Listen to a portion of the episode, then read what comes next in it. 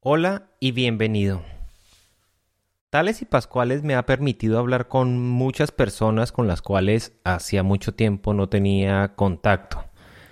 Un amigo me llamó por estos días y comenzó su conversación diciéndome, Oiga Miguel, usted está más perdido que el hijo de Limberg. Y esa frase, como no la había escuchado desde hace mucho tiempo, pues me causó curiosidad y me pregunté, ¿y quién es ese tal Lindbergh? ¿Y qué le pasó a su hijo?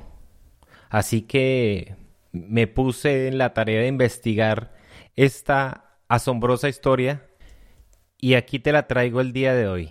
Así que comenzamos.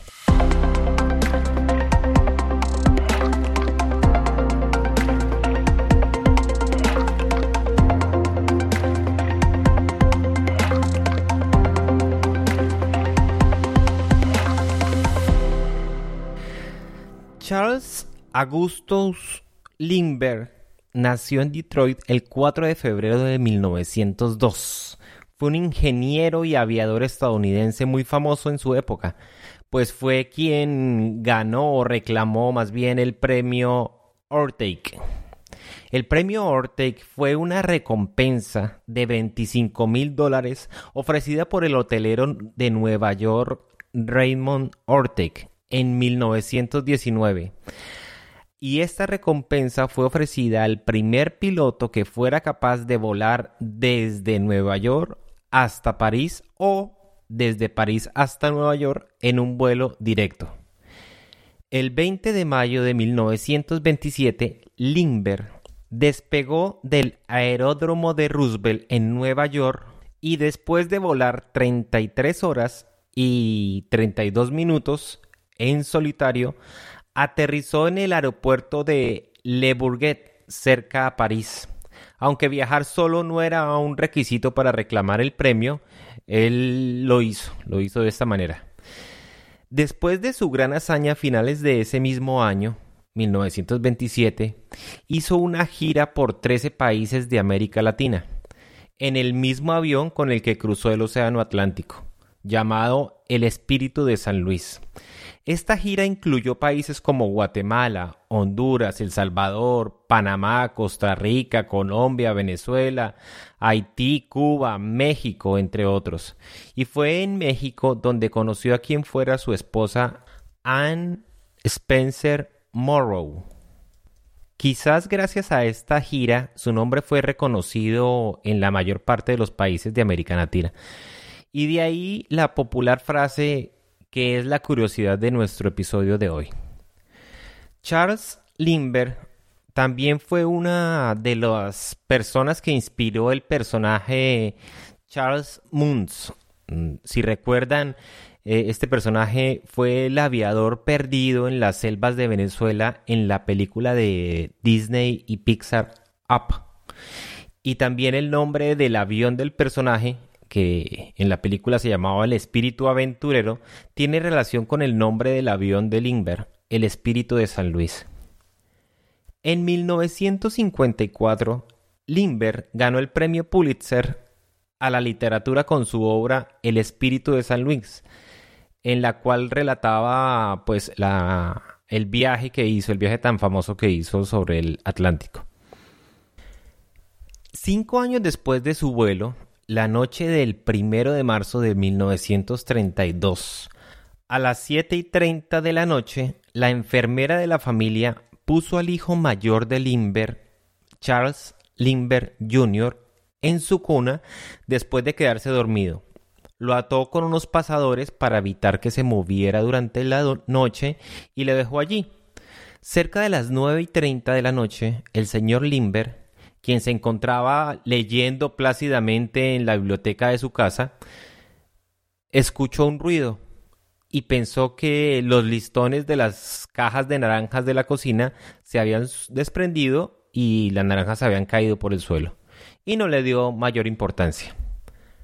A las 10 de la noche, la enfermera fue a revisar al bebé y no lo encontró en la cuna. Fue a preguntarle a la señora Limber si el bebé estaba con ella, pero ella no lo tenía. La enfermera fue a informarle al señor Limber, quien subió corriendo a la habitación del bebé y lo único que encontró fue un sobre blanco cerca de la ventana. El hijo de Limber había desaparecido. Veinte minutos después llegó la policía a la casa de los Limber. Revisaron el sobre y encontraron una nota mal escrita donde se pedía un rescate de 50 mil dólares por el niño. La policía también encontró una escalera hecha a mano con un escalón roto. Al parecer se rompió con el peso del secuestrador. La nota fue examinada por un grafólogo quien concluyó que fue escrita por un hombre alemán de poca educación. Pero no encontraron huellas en la nota, con lo cual la policía no tenía ninguna pista del secuestrador. La nota estaba firmada con tres círculos. Lindbergh creía que el secuestro había sido cometido por una banda de mafiosos, con lo cual no quiso contarle a la policía sus sospechas y se puso en contacto con el doctor John Condon, un extraño personaje, maestro de escuela de 72 años de edad, quien se ofreció para ser intermediario en el rescate. Condon publicó un aviso en el periódico ofreciendo una recompensa de mil dólares a quien diera alguna información o alguna pista sobre el paradero del niño, colocando en el aviso su nombre y su dirección. Una semana después, Condon recibió una nota del secuestrador donde éste aceptaba que él fuera intermediario en la transacción. La nota también estaba firmada con los mismos círculos, con los mismos tres círculos de la nota inicial. El 2 de abril, un mes después del secuestro, el doctor Condon recibió una segunda nota donde le indicaban que debía acudir a una tienda de flores en el Bronx para recibir más detalles. En esa tienda se hallaba otra nota en la cual se especificaba el lugar y las condiciones donde debía ser entregado el dinero, pero ahora el rescate era de 70 mil dólares. Charles Lindbergh aceptó estas condiciones. Se hicieron los preparativos para el intercambio, se preparó una caja con 50 mil dólares, con una numeración específica para que el dinero pudiera ser rastreado, y los 20 mil restantes en paquetes más pequeños. El mismo Limber llevó al doctor Condon a la cita. Allí se encontró otra nota donde le daban indicaciones a Condon que debía continuar por un sendero hasta un cementerio y debía estar completamente solo. Estando allí, se presentó un desconocido quien le entregó un sobre donde estaban las instrucciones para encontrar al niño. Después, este hombre agarró la caja con los 50 mil dólares y salió corriendo, se perdió. Condon no alcanzó a verlo claramente, pero dijo que si escuchaba su voz podría reconocerlo fácilmente. La nota decía que el niño estaba en un yate en un pequeño embarcadero de Massachusetts. Fueron hasta allí, pero el yate estaba vacío, no encontraron al niño. Casi tres meses después del secuestro, un camionero encontró el cadáver en descomposición de un niño en un bosque cerca a la casa de los Limber. La autopsia reveló que el niño encontrado había mm, fallecido por causa de un golpe contundente en la cabeza. Al parecer, el niño se le soltó de las manos al secuestrador cuando el escalón de la escalera se rompió y el niño había muerto en la caída. La única pista que tenía la policía para ese entonces era la numeración de los billetes que se habían llevado que se había llevado el secuestrador. Durante un año la policía iba encontrando algunos billetes, algunos rastros e iba marcando en un mapa la ubicación eh, donde fue encontrado el dinero. Pero eso no los llevaba a ninguna parte. La búsqueda de alguna pista se extendió un año más. En septiembre de 1934, un empleado de una gasolinera recibió un billete de 20 dólares y se le hizo extraño porque ese tipo de billetes que él recibió había salido de circulación hace un tiempo. Con lo cual anotó el número de la placa del cliente, la placa del vehículo del cliente, e informó a la policía.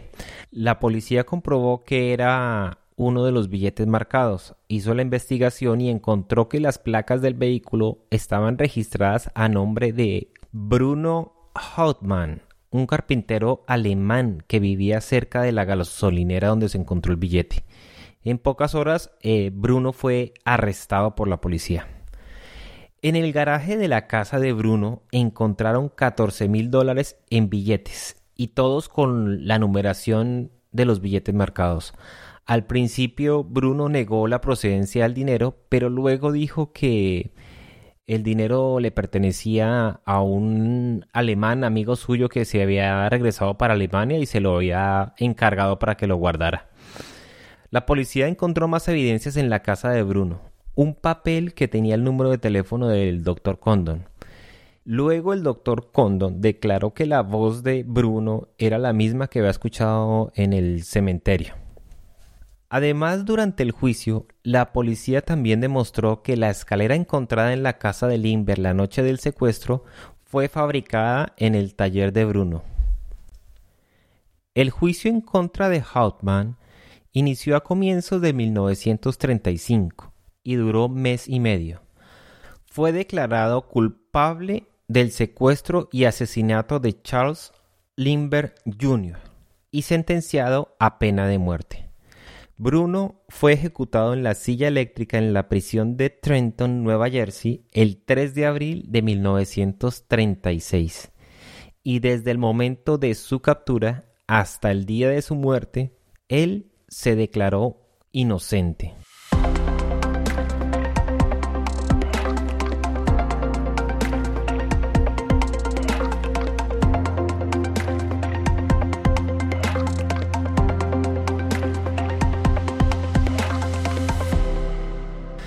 Toda esta historia y la presión mediática tuvo como resultado que el 22 de junio de 1932 el Congreso aprobara la Ley del Secuestro Federal, también llamada la Ley de Limber, que hizo que el transporte de una víctima del secuestro a otros estados fuera un crimen federal. Charles Limber siempre fue un apasionado por la naturaleza y se mudó a Hawái, donde se dedicó a rescatar animales en peligro de extinción. Y antes de morir el 26 de agosto de 1974, declaró que prefería un pájaro antes que un avión. Fue enterrado sin zapatos y sin botones porque no quería contaminar la naturaleza. Limber falleció con la certeza de que el asesino de su hijo había pagado su culpa.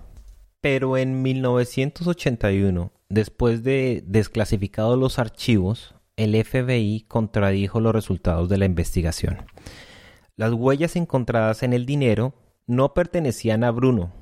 Sus compañeros de trabajo que habían declarado que Bruno no se había presentado a trabajar el día del secuestro, todos habían sido extorsionados por la policía. La madera que se encontró en el taller con la que fue hecha la escalera había sido plantada por la policía. Las pruebas grafológicas no han sido concluyentes. El doctor Condon nunca reconoció a Bruno como el secuestrador al que le había entregado el dinero en el cementerio. Y hasta se descubrió que un testigo que supuestamente había visto a Bruno rondando la casa de los Limber era legalmente ciego. También se puso en duda la autopsia, ya que era imposible haber podido determinar si el cuerpo encontrado era el de un niño o el de una niña, debido al alto grado de descomposición. Esto abrió la puerta a la posibilidad de que aquel cadáver no fuese del pequeño Charles. Hasta dos hombres se presentaron como el hijo perdido de Lindbergh. Uno afirmaba haber sido secuestrado y criado por una empleada de la casa y otro contaba que una familia del norte de Michigan lo había rescatado de una balsa. Hasta el día de hoy no se sabe a ciencia cierta cuál es el paradero del hijo de Lindbergh, y de ahí la famosa frase más perdido que el hijo de Lindbergh. Yo soy Miguel Plazas y esto es Tales y Pascuales.